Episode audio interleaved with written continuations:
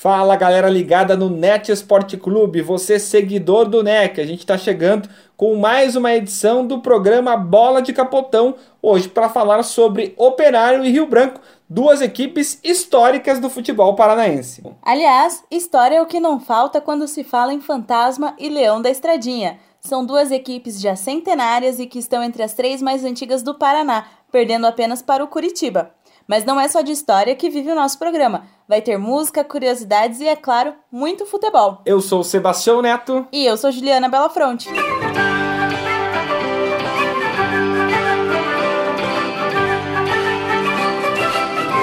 A terceira rodada do Campeonato Paranaense 2020 coloca frente a frente mais do que as duas equipes mais antigas do interior do Paraná. Operário e Rio Branco são referências quando se fala em identificação com as suas cidades, seus torcedores e as comunidades que historicamente representam.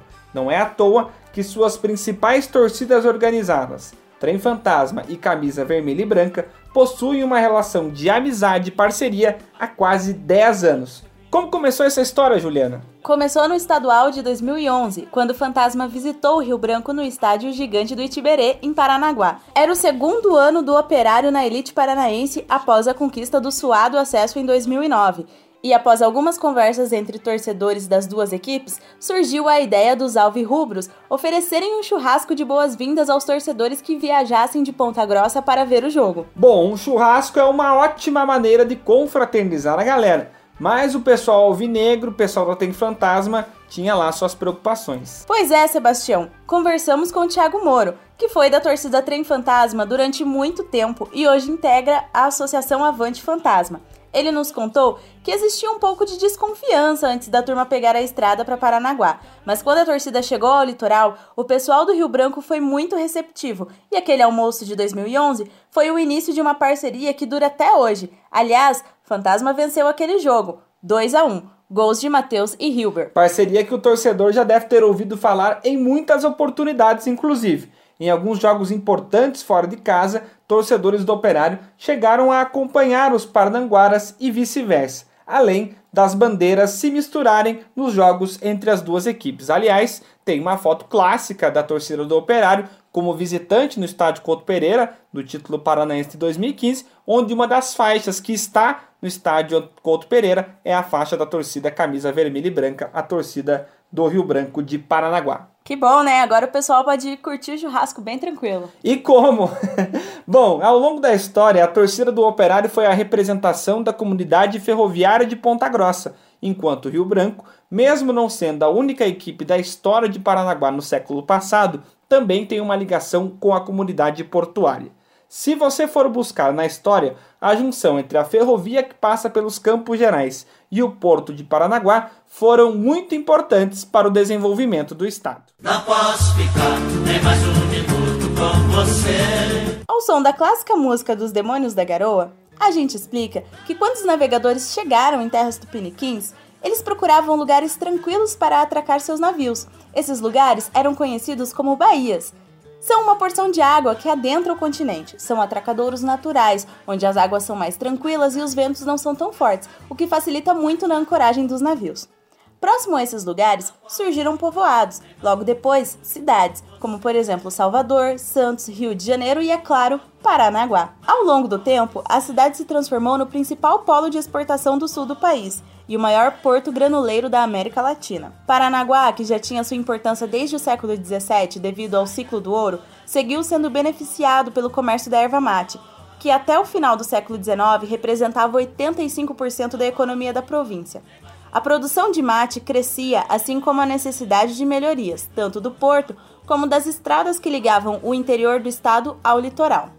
É importante dizer para o ouvinte que quando a gente fala em estradas naquela época, nós estamos falando de ferrovias. E se o porto é importante hoje, nos dias atuais, naquela época, Juliana, nem se fala. Exatamente. A construção da ferrovia Curitiba-Paranaguá foi fundamental no processo de desenvolvimento do estado pois com a malha ferroviária adentrando o interior, além dos transportes de produtos, o deslocamento de pessoas tornou-se muito mais fácil. A chegada dos trilhos do trem em Ponta Grossa não foi aleatória. O local, que já era rota de tropeiros e passagem de mulas e carroças com cargas para Paranaguá, além, é claro, de uma localização privilegiada nos Campos Gerais, ganha com a estrada de ferro novas configurações, novos moradores e, claro, novos operários. Ou seja, a história já apontava que, se tinha uma torcida para o operário ter apoio no Paraná, tinha que ser a do Rio Branco. Mas no futebol, com bola rolando, quais são as lembranças deste duelo mais do que centenário? Bom, Operário e Rio Branco se destacaram em muitas oportunidades no início do século passado, quando dominavam os torneios de suas ligas regionais. Por conta das dificuldades de deslocamento, eram raros os confrontos entre as equipes de regiões diferentes. Mas em 1948, a decisão do título do interior paranaense reuniu os clubes. O Rio Branco levou a melhor após uma série de três partidas. Falando em título, uma vitória sobre o Rio Branco abriu uma série invicta do Operário, que terminou com a conquista inédita do Campeonato Paranaense. Isso porque, na última rodada da primeira fase de 2015, aqui no estádio Germano Krieger, Douglas marcou três gols e brilhou na vitória do Fantasma por 3 a 1. O Operário, que vinha de derrota para o Paraná na rodada anterior, ganhou confiança para o mata-mata e ficou mais seis jogos invicto, confirmando o título após o épico 3 a 0 contra o Coritiba, que todo mundo lembra muito bem. Mas no ano seguinte, o duelo contra o Rio Branco foi o símbolo de um paranaense trágico para o fantasma. O torcedor ouvinte com a memória mais afiada com certeza já lembrou. Na sétima rodada do Paranaense 2016, o Operário, já pressionado pelo risco de rebaixamento, visitaria o Rio Branco em Paranaguá. Na época, a logística da equipe optou por passar a noite antes da partida em São José dos Pinhais e seguir para o litoral apenas no dia do jogo por conta de uma epidemia de dengue registrada em Paranaguá. Mas um grande contratempo atrapalhou os planos do fantasma naquele dia, Juliano. O que aconteceu? Foi um problemão, Sebastião. No domingo pela manhã, a delegação do operário foi surpreendida com um acidente na BR-277, na região da Serra do Mar, que bloqueou a rodovia nos dois sentidos. As horas se passavam, o jogo se aproximava e nada da rodovia ser liberada e os jogadores do Fantasma seguirem viagem. Resultado: a diretoria contratou táxis para encontrarem a delegação no ponto de bloqueio e levarem o elenco para o estádio gigante do Itiberê. E quem conta pra gente mais sobre a agonia para saber informações sobre a chegada do time e a cobertura daquele jogo é o nosso narrador Alceu Bauer, que naquela oportunidade narrou o jogo aqui para a Clube FM. Alô, Sebastião. Alô, Juliana. Parabéns pelo programa, hein? Um abração a vocês e a todos os ouvintes da clube. Aliás, eu sou do tempo da bola do capotão. Quando eu era criança pequena lá em Palmeira, como dirigia aquele célebre comediante, eu jogava futebol com bola de capotão. Mas vamos lá. O elenco do Fantasma chegou em etapas a Paranaguá evidentemente com um atraso. Não houve tempo para o aquecimento dos jogadores. Operário no vestiário, Rio Branco e a equipe de arbitragem no gramado. A execução dos hinos nacional e estadual aconteceram apenas com a presença do Rio Branco. Finalmente, depois da cerimônia cívica, o operário entrou em campo. O jogo começou com atraso, naturalmente e o operário, depois de todo o transtorno, foi presa fácil para o leão da estradinha. Detalhe: um dos cinco gols marcados pelo Rio Branco foi de autoria do jovem zagueiro Alisson, que mais tarde viria a ser um dos destaques na zaga do Fantasma com a camisa 3.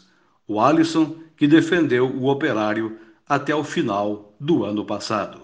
Este é o futebol, suas histórias e curiosidades. E desta eu fui testemunha ocular. Abraço, amigos! Foi um dia que o torcedor do Operário quer esquecer. 5 a 1 para o Rio Branco e um dia simbólico, que representou um campeonato paranaense onde nada deu certo para o time de Ponta Grossa e um inesperado rebaixamento quase colocou a trajetória de sucesso do grupo gestor em xeque. O importante é que a história que sucedeu esse rebaixamento todo mundo já sabe e foi muito boa. Títulos nacionais e uma reconstrução que nos levou à Série B do Campeonato Brasileiro. Mas ainda falando do jogo de 2016, o destaque daquela partida mostra que Operário e Rio Branco estão ligados não só pelos seus torcedores. Jesus Cristo, Jesus Cristo. Calma, não estamos falando de Jesus Clênio, apelido que o torcedor do Fantasma deu ao atacante que passou pelo Operário no início da última década. O papo aqui no Bola de Capotão é sobre o atacante Rodrigo Jesus, paulista de 29 anos que teve passagens marcantes pelo Rio Branco de Paranaguá e terminou a última temporada jogando pela equipe da Jataiense de Goiás. E que história é essa de Rodrigo Jesus, jogador do Operário? Juliana, eu não lembro de gol dele não, viu? Nem você, Sebastião, nem eu e nem ninguém lembra desse cara. Mas sim, Rodrigo Jesus foi jogador do Operário por quase três anos. Em 2013, quando o clube era gerido pela empresa LA Sports, Rodrigo teve seus direitos econômicos adquiridos pela empresa junto ao Rio Branco. Como a LA Sports fazia a gestão do futebol do operário, o jogador teve seu contrato vinculado ao Fantasma, mas o camisa 9 pouco ficou por aqui. Foi emprestado para seis clubes diferentes, inclusive para o próprio Rio Branco em 2016, quando marcou dois gols na vitória de 5 a 1. Falando em gol, o Rodrigo Jesus também tem gol no Germano Krieger com a camisa do Rio Branco. Em 2018, na última rodada da Taça Dionísio Filho. Importante dizer ao ouvinte que não estamos falando de Dionísio, o exíguo ah, que foi citado no programa anterior. Eu não acredito que você me interrompeu para fazer este comentário. Bom, vamos lá, seguindo o script então. Eu estou seguindo o script, você que está me interrompendo. Vamos lá, Juliana Belafronte em 2018, em 2018. Em 2018, na última rodada da Taça Dionísio Filho, o Rio Branco mandou seu jogo contra o Paraná em Vila Oficinas e venceu o tricolor por 2 a 0. Um dos gols foi de quem? Ele mesmo, Rodrigo Jesus. Aliás, o jogo em Ponta Grossa mostrou também que existia uma relação entre as diretorias dos dois clubes. Já falamos demais de gol do Rio Branco, torcedor e ouvinte de Paranaguá que me desculpe, mas aqui é fantasma e é claro que a melhor cobertura do fantasma você confere com toda a equipe do Net Esporte Clube pelo Twitter, Facebook e também pelo www.netesporteclube.com.br. Mas o Bola de Capotão vai ficando por aqui e a gente agradece demais o carinho da sua audiência. Não só a audiência, Sebastião, como também as muitas mensagens de apoio após a nossa primeira edição, que já fez muito sucesso antes da partida contra o Cascavel Clube Recreativo. Aliás, eu quero deixar um abraço especial para Dona Cleusa e seu Luiz, Dona Rose e seu GG, que são audiência confirmada aqui no Bola de Capotão. É isso mesmo, e com produção de Sebastião Neto e Juliana Bellafronte, além do apoio técnico de Maurício Penaceta, termina aqui a segunda edição do programa Bola de Capotão. Até a próxima, Juliana. Até a próxima, Sebastião, que será no domingo que vem, antes da partida entre Operário e Cianorte pela quinta rodada do Paranaense 2020.